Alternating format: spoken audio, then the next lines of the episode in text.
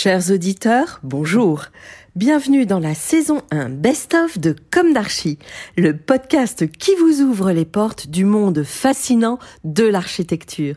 Je suis Anne-Charlotte de Ponte, je suis multicasquette parce que je suis ancrée dans nos racines avec un doctorat en histoire de l'architecture et une activité d'auteur publié parce que je suis ancrée dans l'actualité avec mon agence de com dédiée à l'architecture Charlotte de Ponte et parce que je suis préoccupée par l'avenir, bien sûr, m'attachant à valoriser toute démarche percutante en faveur d'un avenir durable.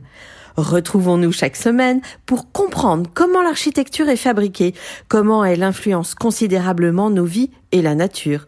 Pour cela, nous interviewons des spécialistes, nous abordons des thèmes différents et nous apprenons à regarder les projets dans leur diversité et leur contexte. Pour vous offrir le meilleur, Philippe Henry, ingénieur son, est aux commandes techniques du podcast. Merci d'être avec moi aujourd'hui et maintenant, place au talent. Bienvenue dans Comme d'Archie. Bonjour. Bonjour. Bonjour. Alors, Joran, C'est ça. Arnaud, Mm. c'est ça Euh, Vous allez donc vous présenter euh, vous-même euh, d'une certaine manière. Quelles ont été vos motivations à devenir designer et architecte d'intérieur? Bonjour, euh, Joran Briand, euh, donc designer architecte d'intérieur. Ce qui m'a intéressé quand j'étais plus jeune pour devenir un designer, c'était surtout, je pense, un, un non-choix de suivre un peu une, une discipline un peu généraliste et de pouvoir toucher un petit peu à tout. Voilà.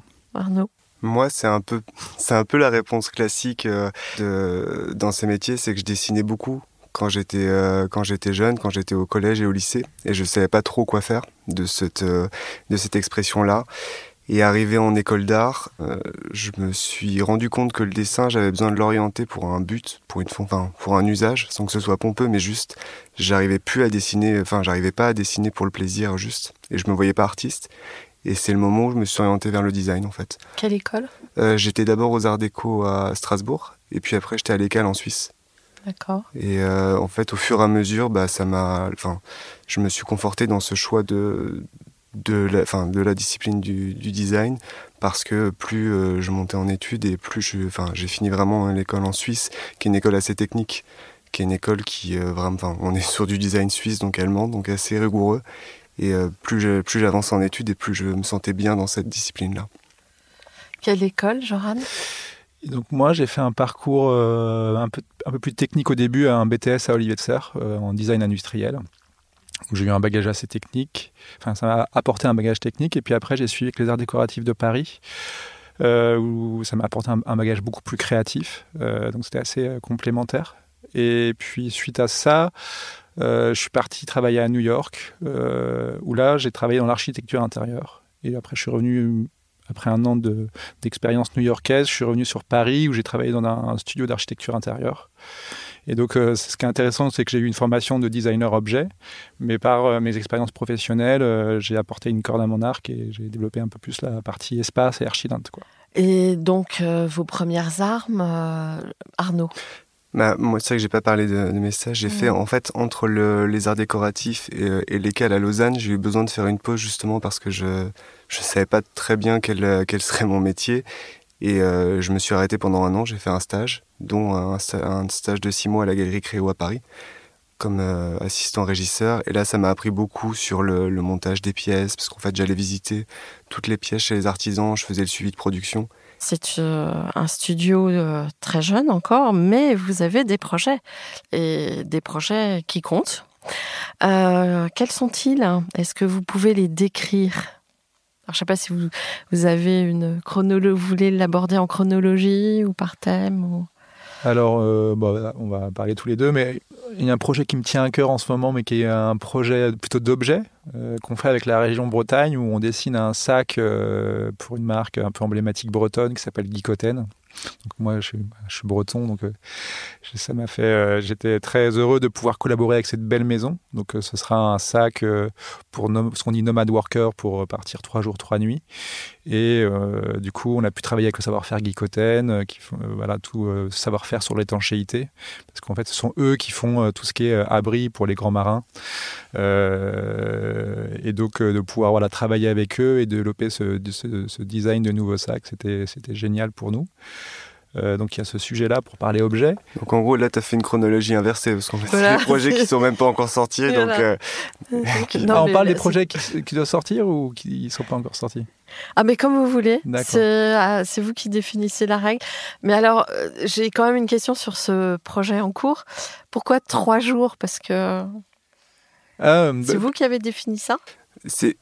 Ouais, c'est nous qui l'avons défini. C'est par rapport au volume du. C'est par contenu? rapport au volume du sac, mais surtout par rapport à la logique de se dire on, on aime, enfin, on aime bien quand on a des réunions de chantier ou des, euh, des projets qui sont euh, hors Paris, se dire ben, on en profite pour faire les réunions le vendredi et prendre le week-end le, le samedi. Et je pense qu'il y a de plus en plus de personnes qui font ça Mhm. avec les nouvelles euh, méthodes de travail. Et du coup, c'était voilà, c'était logique pour nous d'avoir cette euh, volonté de proposer un sac justement un peu euh, fonctionnel, mais qui rentre dans ce cadre où bah, nous, on pourrait être les premiers utilisateurs en fait.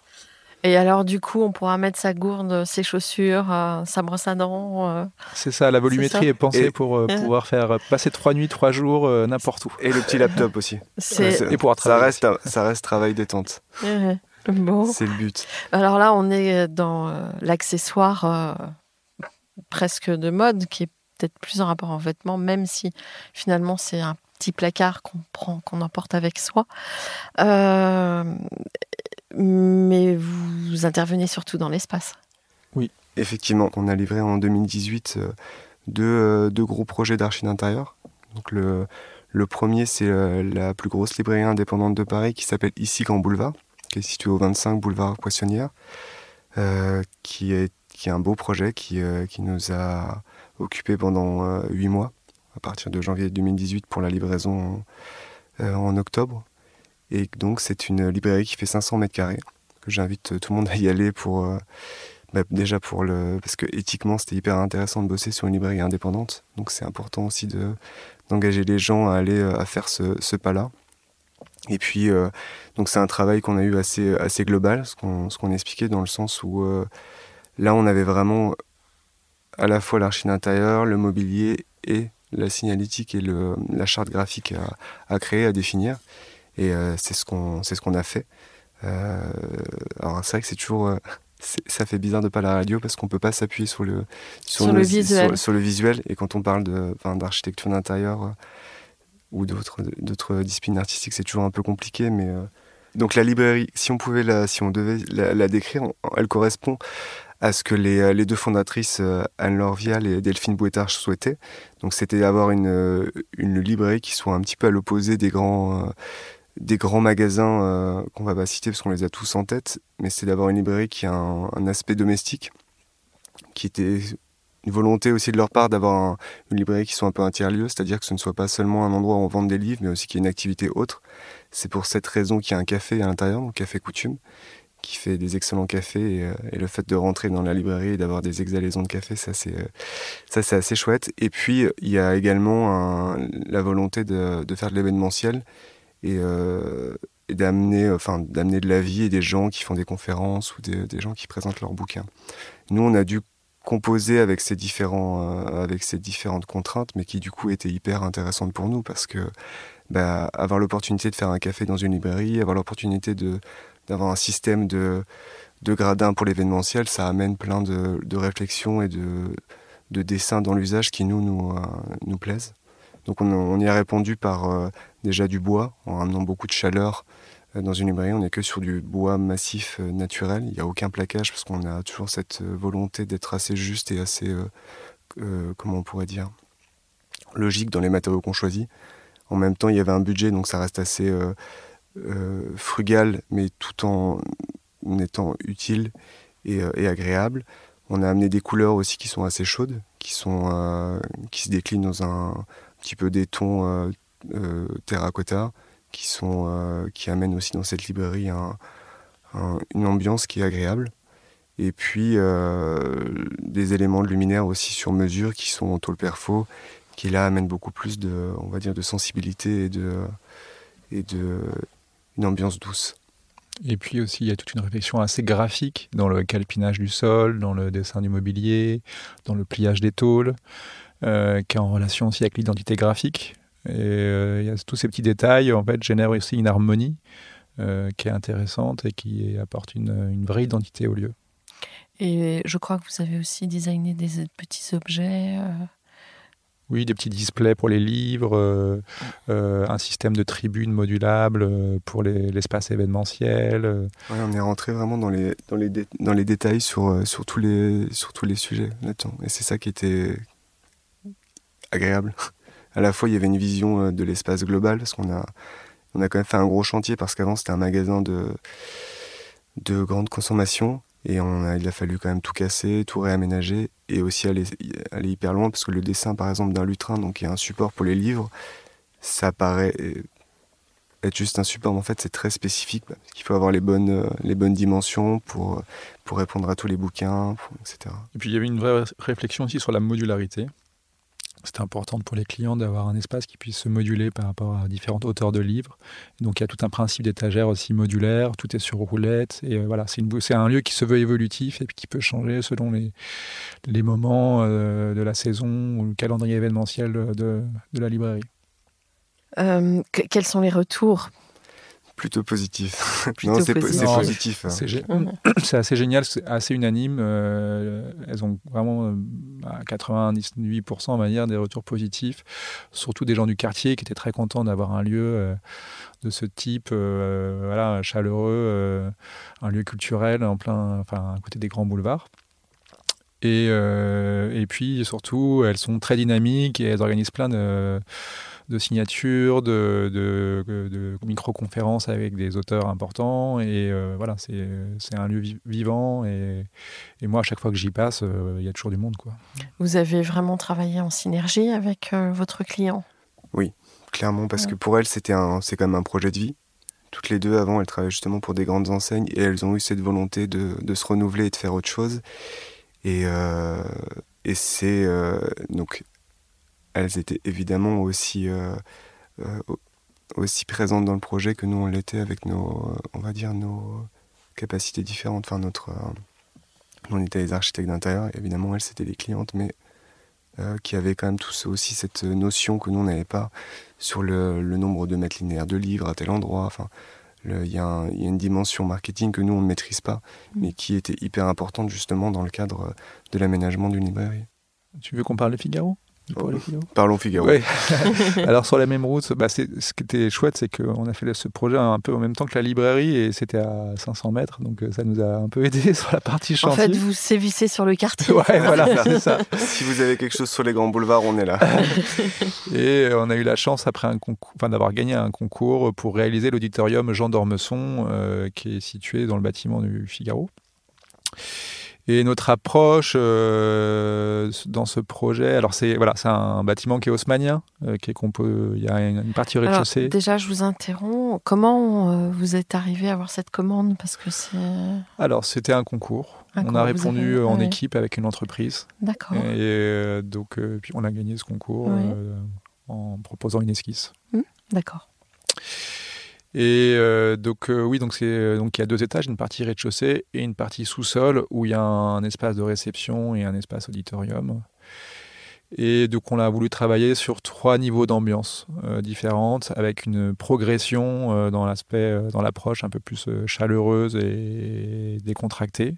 Donc quand on, rentre dans ce hall haussmanien qui est, qui, est, qui est, magnifique, on a eu une approche beaucoup plus muséale. On voulait pas toucher à, toute l'ornementation. Donc on a plus travaillé sur des objets euh, très monolithiques, euh, très sculpturales. Donc on a un grand miroir dans l'entrée, on a un lustre qui vient descendre, qui vient accompagner euh, les personnes qui vont venir dans ce lieu, les inviter à rentrer dans cette salle de réception. Il habite le comment dirais-je le volume à l'intérieur de la volée d'escalier. Voilà, c'est ça. Et c'est un lustre qui est fait de euh, métal noir et de et, et des boules lumineuses.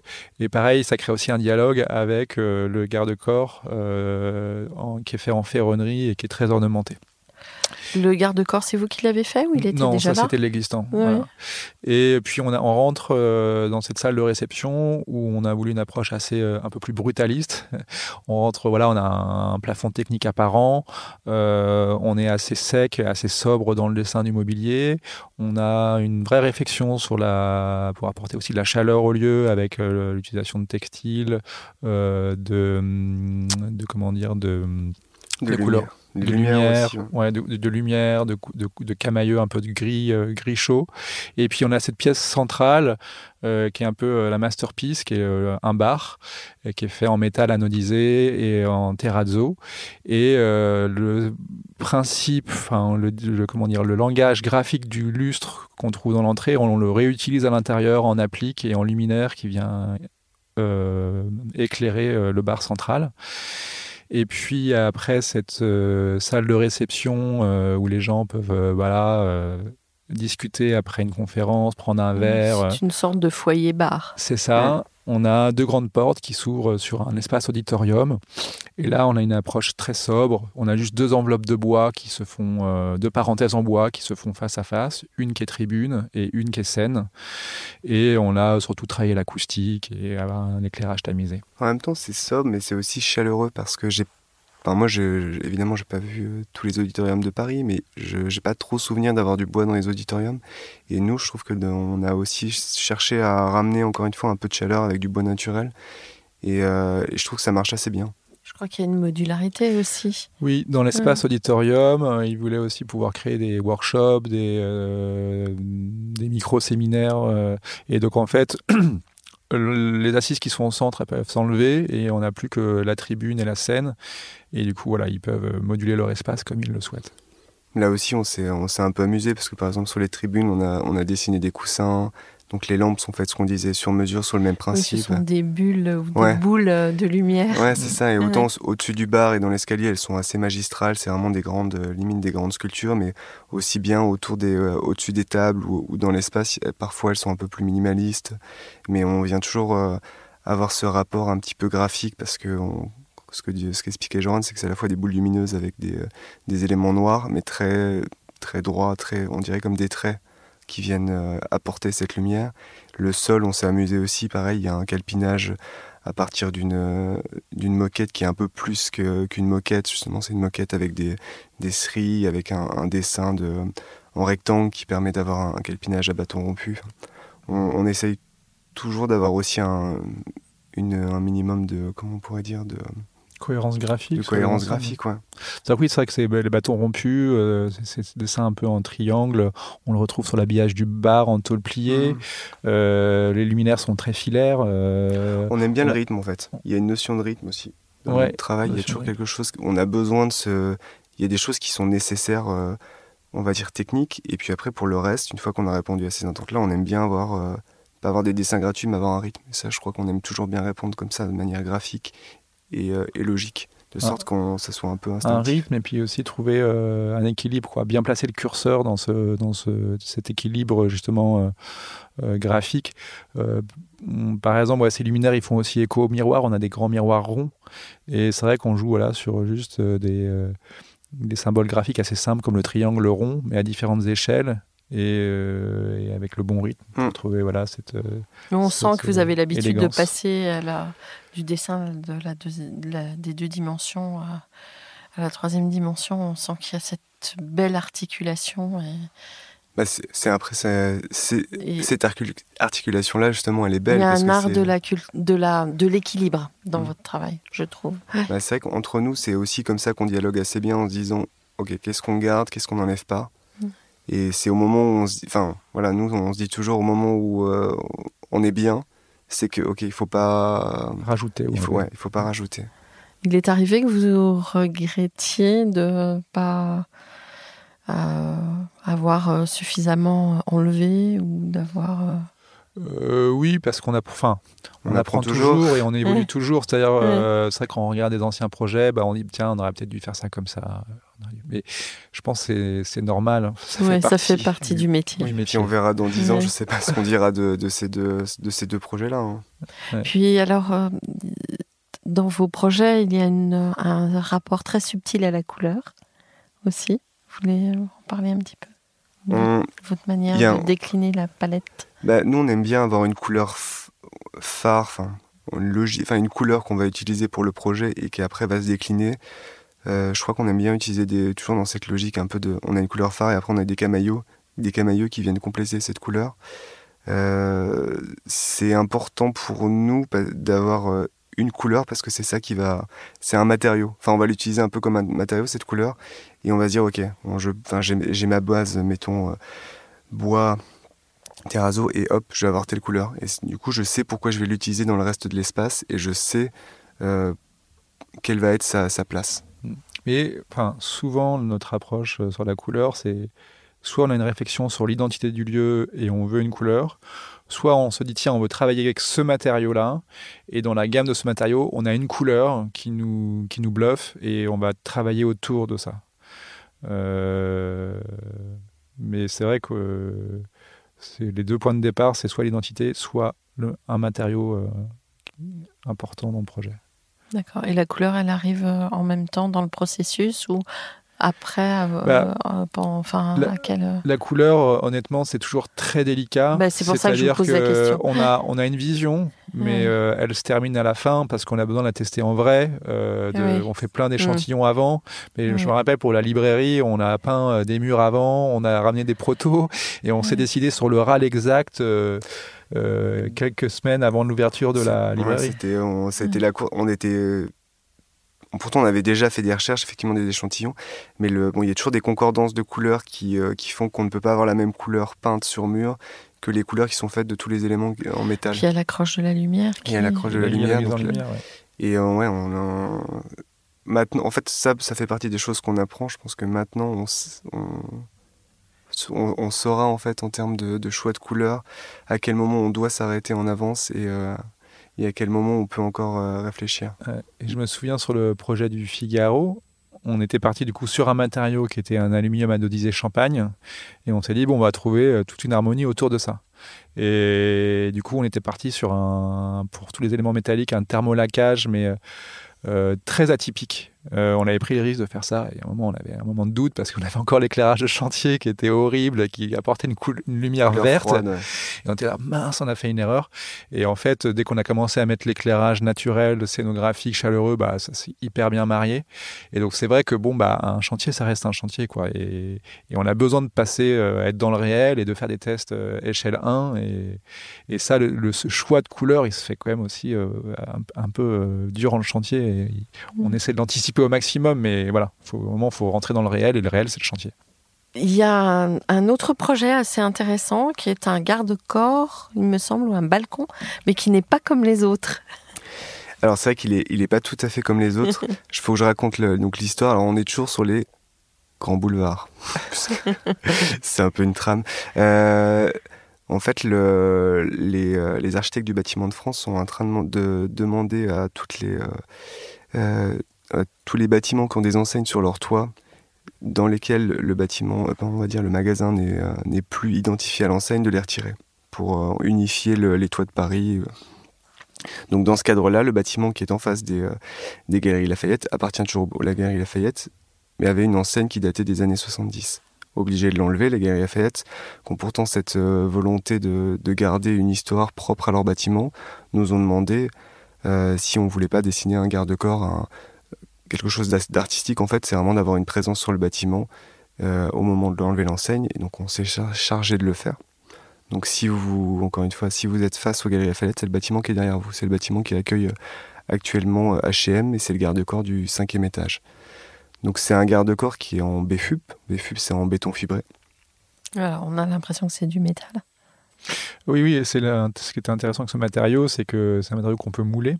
Et du coup, on a pu travailler sur un, principe graphique où on reprend euh, la trame graphique du garde-corps euh, d'origine qui était haussmannien, mais qui vient se déformer et créer un lettrage en surépaisseur avec une typographie linéale pour qu'il y ait plus de visibilité et qui vient en fait marquer le garde-corps euh, du sigle des Lafayette. Et c'est par ce matériau qu'on a pu avoir cette finesse et euh, l'aspect, euh, c'est comme un aspect de ferronnerie. Et ce qui était intéressant aussi, aussi une approche un peu innovante dans la façon de, de, de, clairer ce garde-corps, c'est qu'on a pu intégrer au niveau du lettrage des petites billes de verre. Et du coup, quand le soleil réfléchi sur ce, garde-corps, et ben on voit apparaître de façon très poétique et très légère le, la typographie enfin, d'Egare et Lafayette. C'est ça. Et ce qui était, c'est un projet qui était intéressant parce qu'on était vraiment là en, en, dialogue avec les ABF, les architectes du bâtiment de France, pour que ce garde-corps, il soit dans, c'est quand même un bâtiment qui est, qui est historique, on pouvait pas faire n'importe quoi, et on, était vraiment dans des dans une définition de détail au niveau des millimètres euh, qu'on pouvait avoir sur l'épaisseur du garde-corps, sur la largeur et tout ça, pour qu'à la fois on soit euh, proche de ce qui, euh, était avant ou des garde-corps haussmanniens et que bah, en même temps ce soit réalisable et que ça tienne dans le temps. c'est des projets qui sont intéressants parce que là on parlait, on parle vraiment de synergie entre le graphisme et la réalisation produit. Là il y avait un graphisme qui devait reprendre les codes de garde-corps et puis après, on, a, on passait à une phase, non pas de chantier, mais une phase de production d'essai pour voir si ça tenait dans ces épaisseurs de, de, matériaux. Mmh. Mais enfin, vous apportez, euh, c'est à la fois classique, moderne, ça s'inscrit dans une architecture, euh, euh, comment dirais-je, une architecture historique. et je suis très fan, c'est très réussi, c'est plein de raffinement. Enfin, on sent qu'il y a un travail très fin qui a été fait dessus. Ah oui, oui, c'est un projet subtil. Voilà, exactement. c'est vrai. Mais pour, ouais, pour, répondre à toutes ces, pour répondre à toutes ces contraintes et puis euh, pour faire le lien entre. Ouais, je crois que c'est ça qui est aussi. Enfin, moi qui me, qui me plaît sur ce projet, c'est qu'il fait vraiment un lien entre le, le passé et le présent de manière assez. Exactement, exactement. C'est donc l'entreprise Rémi Garnier qui, qui est venue nous voir. Euh, qui, euh, qui est sur une volonté de se, de se renouveler. Rémi Garnier, pour situer, c'est une entreprise qui est euh, parisienne, qui est sur le boulevard de, de l'Arsenal. Enfin, alors, je sais plus si c'est un boulevard ou la, devant en tout cas le canal de l'Arsenal à Paris. C'est une entreprise qui fait des poignées depuis deux siècles et qui, quand par exemple le château de Versailles a besoin de renouveler ses poignées, va les voir. C'est une entreprise de patrimoine attestée et qui produit encore ses poignées sur mesure en France ils sont venus nous voir parce qu'ils avaient ce souhait de renouveler ou en tout cas d'avoir une proposition contemporaine de poignée. Et ils sont venus nous voir justement parce que euh, ils appréciaient notre euh, euh, justesse de dessin ou travail des matières. Et c'est des projets nous qui nous tiennent à cœur déjà parce que c'est des entreprises qui ont un savoir-faire et oui, puis c'était enfin surtout très enrichissant pour nous de travailler avec une, une vieille maison qui possède un savoir-faire d'excellence. Bien sûr et, euh, et de raconter une histoire avec une approche plus moderne tout en utilisant voilà euh, tout en travaillant avec euh, les ciseleurs les fondeurs et de rentrer aussi de, dans cette ambiance d'atelier. Donc un rapport fort à la matière. C'est ça. Ça c'est un truc en tout cas au studio qui aussi nous tient très à cœur tous les deux et sur lequel de base on était on était pareil c'est qu'on aime beaucoup découvrir des nouvelles des nouveaux ateliers des, voir des, faire, des choses se faire. Des nouveaux savoir-faire. Des nouveaux savoir-faire, exactement. Et ça, c'est un truc euh, qui nous. Enfin, je pense qu'on pourrait passer notre temps à faire ça, à visiter des ateliers des gens et essayer de faire des projets avec eux. donc, euh, une grande curiosité qui nourrit euh, mm. votre production. Mm, absolument, mm. Puis aussi, ce qui nous intéresse, c'est les différents niveaux d'échelle. C'est-à-dire que là, on a parlé, on parle de mmh. poignée, on a parlé d'espace, mais aussi on, a travaillé en collaboration avec l'agence Sud Architecte et Atelier Riva. Et nous, on était en charge de réaliser euh, la dentelle, euh, une peau ajourée qui vient habiller un bâtiment, euh, un retail park sur une surface de 30 000 m2. Et on s'est associé à eux parce qu'ils souhaitaient avoir des designers industriels pour réfléchir graphiquement à cette peau et aussi à comment on la standardise, comment on la fabrique en usine. Euh, bah on la voit, euh, elle brille, euh, elle est différente à différents moments de la journée. Et du coup, c'est, voilà, elle a été conçue en fait, on s'est inspiré d'un graphisme. organique d'une trame de charbon et, un graphisme de feuilles pour faire écho aussi au contexte. Et cette, ce graphisme vient habiller, se densifier, s'aérer selon les besoins du bâtiment.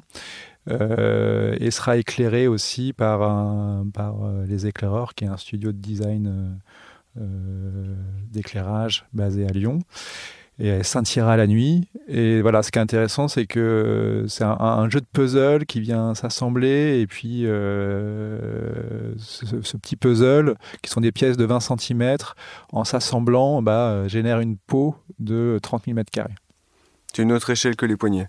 Mais c'est en revanche, c'était euh, pareil, très intéressant d'aller dans les ateliers, de voir avec les personnes, parce qu'on est dans une euh, logique de reproductibilité et c'est le même, c'est un peu le même travail. Donc c'est, euh, il y a une logique, il y a une contrainte liée aux matériaux, liée au coût en sortie d'usine, et euh, liée, on, va dire, à se rapprocher de nous, ce qu'on a évidemment dessiné euh, comme comme proposition.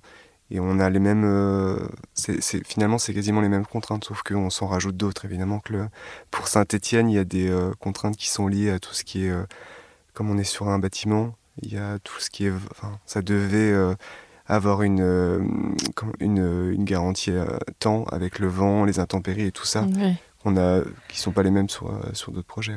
Mm. Oui, vous avez la notion de pérennité. Ah oui, bah oui, après c'est parce qu'on rentre dans des projets d'architecture en plus là, qui sont à une grosse échelle. À une grosse mm. échelle. Mais justement, cette histoire d'échelle, quand moi je suis sortie d'école, les métiers étaient encore très hiérarchisés. Un architecte, euh, il y avait l'architecte, l'architecte d'intérieur. Aujourd'hui, il y a beaucoup plus de passerelles et euh, c'est du coup, je pense bien que cette hiérarchisation était elle a été bousculée et je pense que c'est vraiment euh, intéressant parce que on le voit d'ailleurs, vous en êtes un exemple. Vous rentrez euh, maintenant, euh, enfin vous arrivez à rentrer dans l'architecture des projets. ouais, je pense que c'est le. Enfin l'architecture, je dis au sens large hein, du terme. Bien sûr. C'est ce mélange de compétences et, les, les, les, dialogues qu'on peut avoir avec un architecte qui est le chef d'orchestre, avec un urbaniste, avec un paysagiste, avec un lighting designer voilà, c'est ce mélange de toutes ces compétences euh, et ce bon dialogue entre elles qui font la qualité du projet. Du projet. Et, mm. c'est vrai que de plus en plus, euh, on, voit dans les appels d'offres, mm. on demande des designers et des architectes d'intérieur pour réfléchir à à des projets publics. Et ça, je trouve que c'est mm. chouette que ça évolue comme ça. je suis entièrement d'accord. La seule euh, difficulté, c'est que les projets, il y a moins d'argent. Et du coup, pour que tout le monde, euh, enfin, je sais pas si vous êtes d'accord, puisse se nourrir, euh, il faut vivre, il faut en vivre aussi des projets. Et du coup, beaucoup de compétences, donc c'est formidable, mais on peut pas tout le temps travailler pour la gloire non plus. Faut, oui, faut trouver le bon équilibre et c'est sûr que, euh, enfin, en tout cas, nous, quand on est appelé, c'est quand même mm. sur des sujets qui sont assez confortables parce que, euh, bah voilà, faut bien se partager les honoraires et il y a des sujets où bah, c'est pas possible d'avoir euh, différentes compétences sur un sujet, quoi. Mm. Non, mais c'est une réalité importante, l'économie du projet. Mm. Mais bon, comme nous, notre. Euh, What is the best, c'est la respiration du studio. Donc on s'est dit que c'était important d'avoir un projet ah un peu. C'est pas What, c'est West. C'est What is the best. D'avoir un projet annexe. Je trouve ça bien pour l'introduire. What is the best? what is the best? What is the best? Et euh, d'avoir un. Voilà, on pense que c'est important d'avoir une respiration au studio, d'avoir un projet annexe. Et euh, c'est là qu'est né What is the best. Donc l'idée, c'est que tous les deux ans, on part à la rencontre de créatifs euh, qui sont un peu comme nous, qui veulent lier un peu l'utile à l'agréable, euh, c'est-à-dire créer, être au bord de l'eau ou créer, euh, être proche de la montagne. Et on essaie de comprendre comment ils ont fait ces choix euh, pour pouvoir euh, à la fois être bon dans leur discipline artistique, mais en même temps ne pas oublier euh, bah, la vie, c'est-à-dire de, de, de, jouir de la nature et de voir un peu comment ce jeu de vase communicant entre leur travail et, le, et leur contexte euh, enfin, le contexte où ils travaillent euh, leur apporte, devient un catalyseur créatif. Donc il y a eu un premier ouvrage qui était en Californie, euh, parce que pour moi c'était intéressant d'aller en Californie parce que la Californie revendique un certain lifestyle qui s'est un peu répandu un peu partout. Et je voulais savoir si c'était vraiment, euh, c'était vraiment le cas. Et donc, euh, ce premier voyage, je suis parti de San Diego euh, jusqu'à San Francisco pour rencontrer une dizaine de créatifs. Et ce que j'ai appris de ce voyage, c'est que les Californiens, en fait, ne dissocient pas le plaisir et le travail, ça fait qu'un. Et du coup, bah, je suis revenu. On a réalisé ce livre à l'agence et il y a eu un, un super bon retour. Et je me souviens quand on avait fait l'événement dans une librairie et où on avait exposé certains artistes, qui était la Librairie of Art à l'époque.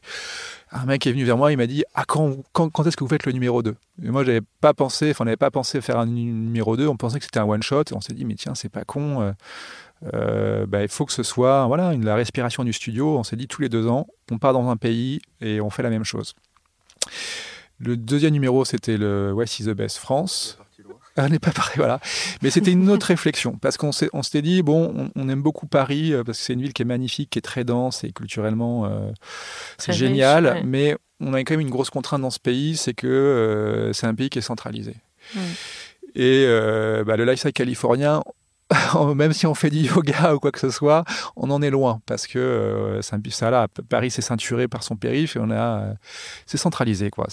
Et donc euh, je me suis dit tiens, il y, a Paris et les autres, c'est terrible, c'est terrible. Ça, change. Oui, ça change. Et moi, ce que je voulais savoir, c'était est-ce qu'il y a des gens qui ont réussi à trouver un peu un équilibre un peu euh, lifestyle californien en France? C'est-à-dire que des bons créatifs qui travaillent à Paris et aussi ailleurs.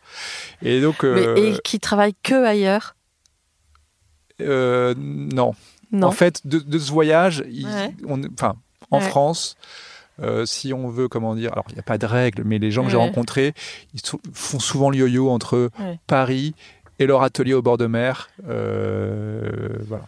Ah, mais aussi, c'était, enfin, les, livres, c'est aussi un peu ce qu'on, enfin, selon les éditions, c'est aussi un peu ce qui est, ce, qui, ce qu'on recherche. C'est-à-dire là, en l'occurrence, c'était intéressant de voir les gens qui étaient créatifs venant de Paris et mm. qui ont aussi une pratique sur le bord de mer. Mm. Parce que c'est une, parce que c'est un, questionnement aussi auquel on s'attache. Mais peut-être qu'il y en a qui arrivent très bien en dehors de Paris, je sais pas. Mais c'est vrai que les gens qu'on a interviewés, nous, c'était aussi dans ce, dans cette réflexion-là, parce que euh, quand tu es rentré de Californie, tu avais cette. Euh, tu avais répondu à une question, et du coup, il y en a une autre qui s'est posée, et ainsi de suite avec le Mexique. Enfin, je pense qu'il y a des thèmes aussi forts, et le thème du deuxième, c'était ça. Quand même. Ouais, c'est que bah, après chaque réalisation de livre, c'est aussi tirer des leçons, de dire euh, tiens, comment. On pourrait amener cette réflexion-là au sein de notre studio. Comment on peut amener, voilà, comment on peut associer plaisir et travail que ce soit lié quoi. Et donc euh, bah euh, en France, on, voilà, on a rencontré euh, différents créatifs, que ce soit des designers comme Ronan Bouroulec, des danseurs étoiles, même un boulanger, un boulanger surfeur, Christophe Assor, qui est un des meilleurs boulangers de France. et en fait, ça nous a conforté dans le choix de nous dire que c'était possible de, de, créer un studio en dehors de Paris. Et donc, on, a, on a fait le choix de créer une annexe en Bretagne. Alors, les, nos auditeurs peuvent retrouver euh, votre travail euh, sur le net, sur votre site. C'est www.brillant-berthereau.com, c'est ça? C'est ça. Voilà, bah écoutez, euh, merci infiniment d'avoir répondu à nos questions. Merci Philippe Henry pour l'accompagnement son. Et, et, puis à très bientôt. Merci, tout le monde. Au revoir, à tous nos auditeurs. À la semaine prochaine et prenez soin de vous d'ici là. Au revoir.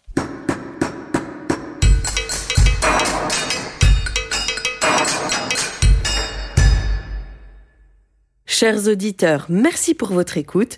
N'oubliez pas de retrouver nos sujets en avant-première sur Instagram à l'adresse comme d'archi podcast. C-O-M-D-A-R-C-H-I podcast. Si vous aimez ce podcast, favorisez sa diffusion en lui donnant 5 étoiles sur Apple Podcast, plus un petit commentaire, ou sur votre plateforme de podcast favorite. Et surtout, abonnez-vous pour écouter tous nos épisodes gratuitement. À bientôt. Et d'ici là, Prenez soin de vous.